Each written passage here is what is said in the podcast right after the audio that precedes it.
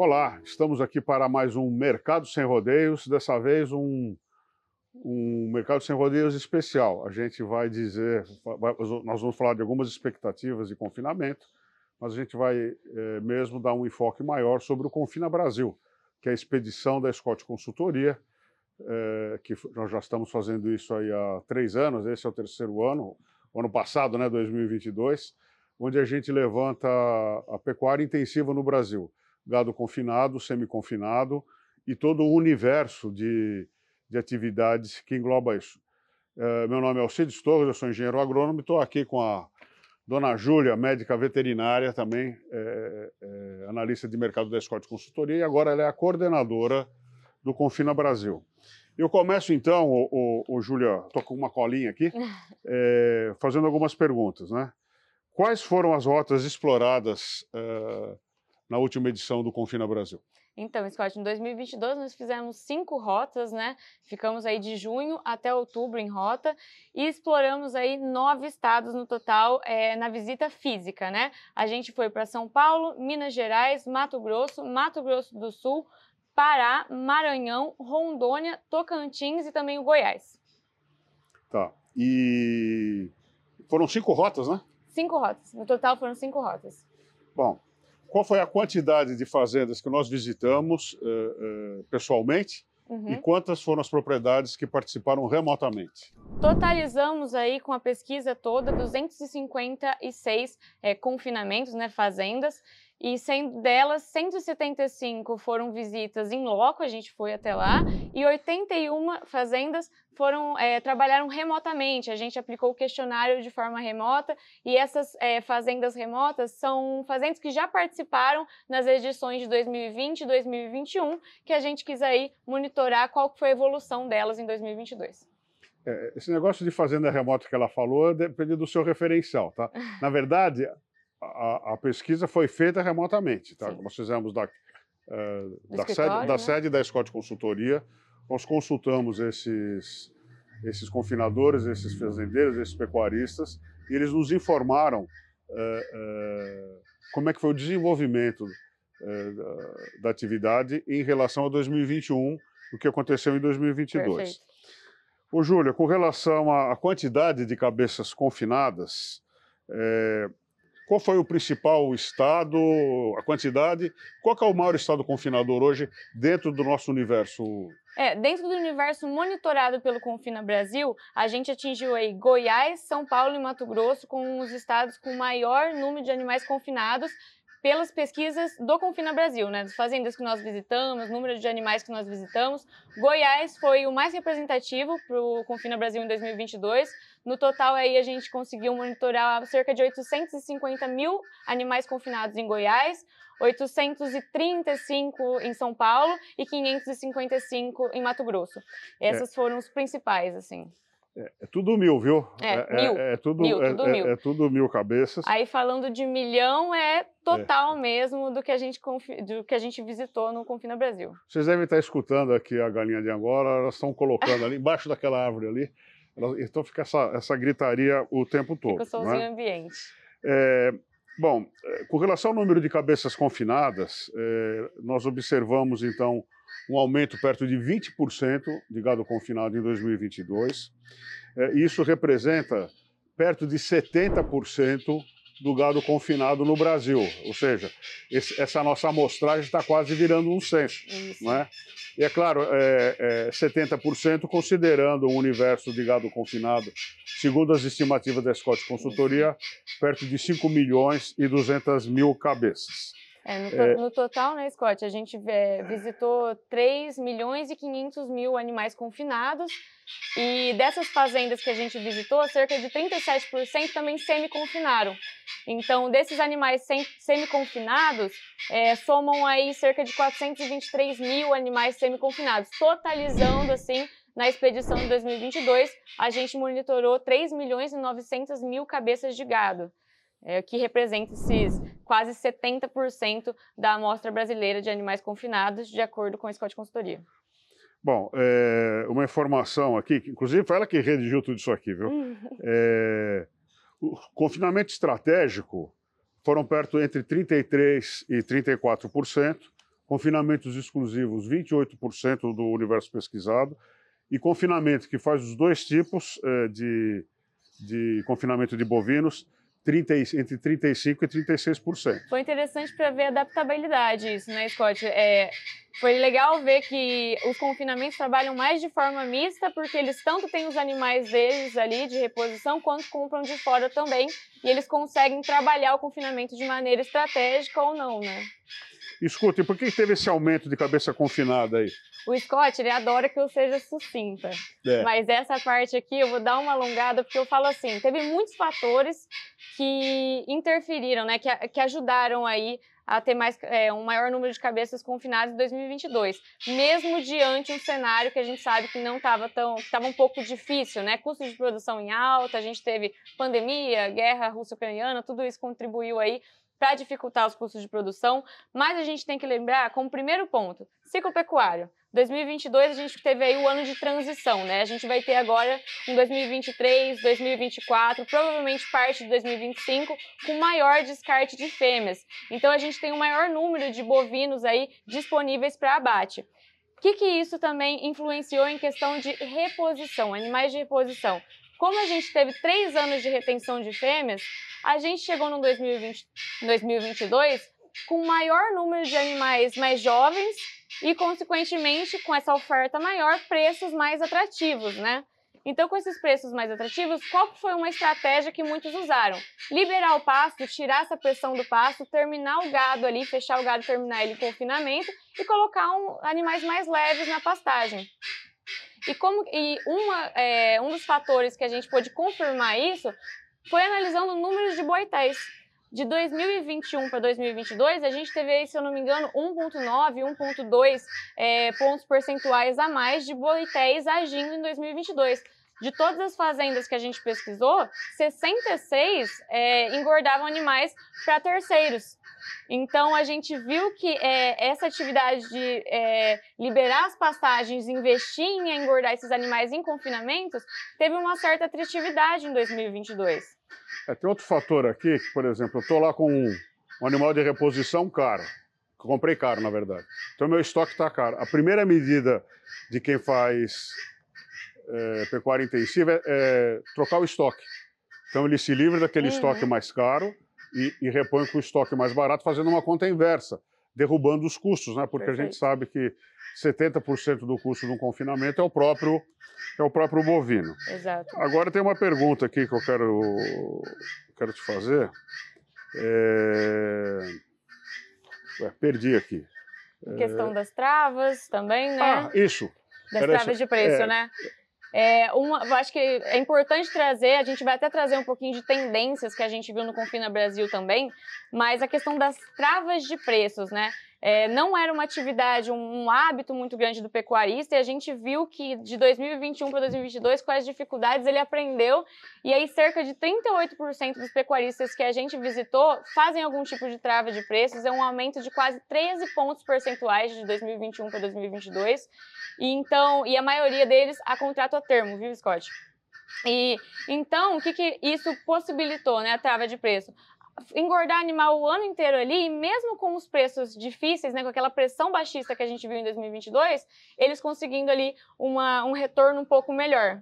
É, na verdade é o seguinte, né, quem faz pecuária intensiva, é, não é que nem a pecuária extensiva. Ah, eu só não estou feliz com, com, com, com, a, com, os preços de mercado, eu adio a venda ou eu adianto a venda. Gado confinado não, ele tem data de entrega. E, e, tem outra vantagem do gado confinado. Normalmente, um confinador ele sabe exatamente o custo da arroba. Então, ele sabe se está tendo lucro ou não, ele faz a trava. Perfeito. É, a, na, na, verdade, isso é gestão de risco, gestão. em outras palavras. Né? Não que ele consiga travar o lucro, mas ele normalmente consegue travar os custos. Então, ele Perfeito. nunca perde dinheiro. Então, e, e, é por isso que existe essa tendência de alta. Uhum. Uh, e a gente até estima que no futuro ninguém vai confinar sem fazer proteção de preço. Ou através do mercado de opções, ou através do contrato a termo, ou através de contratos particulares com quem compra boi, através do contrato clássico na B3. É uma tendência, com certeza. É, é uma e tendência, né? E acho que também o que a gente pode pontuar para concluir, Scott, nessa questão do porquê que a gente confinou mais em 2022 não, a gente não pode deixar de citar as exportações, né? A gente foi recorde tanto em volume quanto em faturamento, então a demanda por animais jovens aí para atender esse mercado foi muito maior em 2022. Ó, isso aqui tá cheio de drosófilo e mosquitinho, porque tá chovendo de balde aqui, sabe? É impressionante como tá chovendo esse ano. O que faltou antes está sobrando Graças nesse... a Deus veio é. agora, né, Scott? O... Eu sei que tem muita coisa para falar, mas vamos lá mudar para a parte Uhum. técnica. Qual foi o perfil da dieta desses confinamentos eh, e o estado que teve mais utilização de grão, que é a dieta Uhum. quente, né, na gíria, e qual que usou mais dieta fria, que é mais volumoso?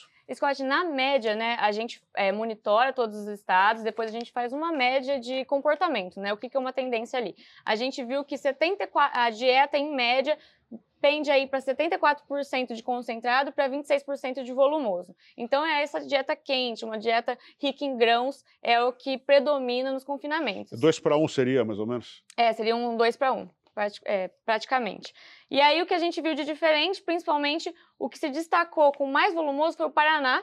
No estado do Paraná, a gente vê- viu aí uma dieta com mais de metade voltada para volumoso, cerca de 52% de volumoso, o que foi um diferencial no estado. E a gente também teve um- uma surpresa, não uma surpresa, mas um resultado interessante, que Mato Grosso e Goiás, é, de todas as fazendas que nós visitamos, elas têm uma dieta estritamente concentrada, 100% de concentrado, eles não é, colocam volumoso na dieta. E para isso funcionar, né, você tem que escolher é, ingredientes que tenham uma fibra efetiva que possa ser absorvida, né? O ruminante não funciona Sim. sem volumoso, o funcionamento ruminal depende disso. Então, por exemplo, um caroço de algodão, de repente, ali naquela dieta, para poder estimular o bom funcionamento ruminal. Mas esses estados, eles tiveram é, dietas 100% concentradas. Essa é uma coisa legal do Confina Brasil. Né? A gente tem no Brasil, então, diversos tipos de pecuária, diversas eh, adoções de tecnologia, diversas dietas, e aí, de acordo com o que existe na região, de acordo com os costumes, com a cultura. eh, É um país continental, tá? Então, é muito difícil você taxar eh, determinada atividade, é desse Perfeito. jeito, não é desse jeito. Cada, é cada cada região tem um costume e dentro de cada região, cada pecuarista tem os seus próprios hábitos. E eu né? aproveito essa fala do Scott até para convidar vocês. Aqui eu e o Scott estamos passando um panorama aí dos principais pontos que a gente acha interessante, mas o benchmark está disponível para vocês conseguirem acompanhar na íntegra. E lá tem o panorama de cada estado que a gente visitou, separadinho, bem legal para vocês poderem acompanhar. É, ali, aproveite que é, é de graça, hein? É. Por enquanto é de graça. Ô, Júlia, qual que é a tendência, então, do Confina Brasil, do, do Olha, confinamento? É, as tendências que a gente acompanhou esse ano foram várias, igual o Scott falou, em cada estado teve alguma coisa que se destacou, mas eu acho que três pontos foram que mais chamaram a minha atenção, assim, que eu acho legal repassar para o público. Primeiro, trava de preços, como tendência, a gente já conversou aqui bastante. É, integração lavoura-pecuária, Scott. É incrível como Brasil afora isso tem é, se tornado mais comum. A gente teve aí mais de 40%, cerca de 43% de todas as fazendas pesquisadas fazem algum tipo de integração junto com a pecuária e sendo lavoura pecuária a que mais atinge, mais de 90% desses que fazem fazem lavoura pecuária, sendo milho e soja as principais culturas. É interessante a gente é, voltar os olhos para isso porque é, a, a, agricultura e a pecuária deixam de ser competitivas, elas são complementares nesse momento, né? Você pega ali e você consegue diluir seu custo de produção se você fizer ali uma safra é, de milho, de soja no meio das suas, entre suas safras de capim. Então, foi legal acompanhar como isso tem se tornado uma tendência. É, na verdade, a, a, a, pecuária de corte, ela, do ponto de vista ecológico, é uma maravilha, porque ela consome todos os detritos, vamos dizer, todas as sobras da agroindústria, né? A gente consome DDG, WDG, polpa cítrica, farelos, né, bagaços de maneira geral, e tudo por quê? Porque a gente tem um, um animal extraordinário, que é o bovino, que tem quatro estômagos, ele consegue digerir a, a celulose, né? Então, essa história de economia, de economia circular, a agricultura faz isso desde o tempo dos faraós, Uhum. desde o tempo dos romanos, né? Então, a gente, num confinamento, você tem tratamento de dejeto, você tem Compostagem. é, compostagem, isso tudo volta para a lavoura. Aí eu pego o, o, o, o resto da lavoura, levo para o confinamento.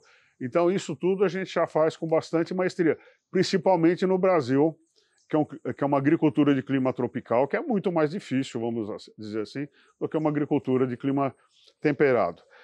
Já estamos falando do sinal que a gente tem que encerrar aqui. Para encerrar, o, o, o, o, Júlia, qual é a expectativa, que é o que todo mundo quer saber, uhum. para o confinamento em 2023, é, de acordo com essa pesquisa que a gente colheu no, no Confina Brasil e agora que a gente está assistindo já em, né, nessa, nessa, nessa, uhum. uh, nesse novo ano em 2023? O que, que, deve acontecer com o confinamento? Scott, eu acho que a gente pode focar em três pontos principais que vai ser o que vai controlar daqui para frente. Então, custo de produção, reposição e exportações, né? É, sem contar no mercado interno, que lógico que aí é. consome mais 70% da nossa produção, é o que puxa também.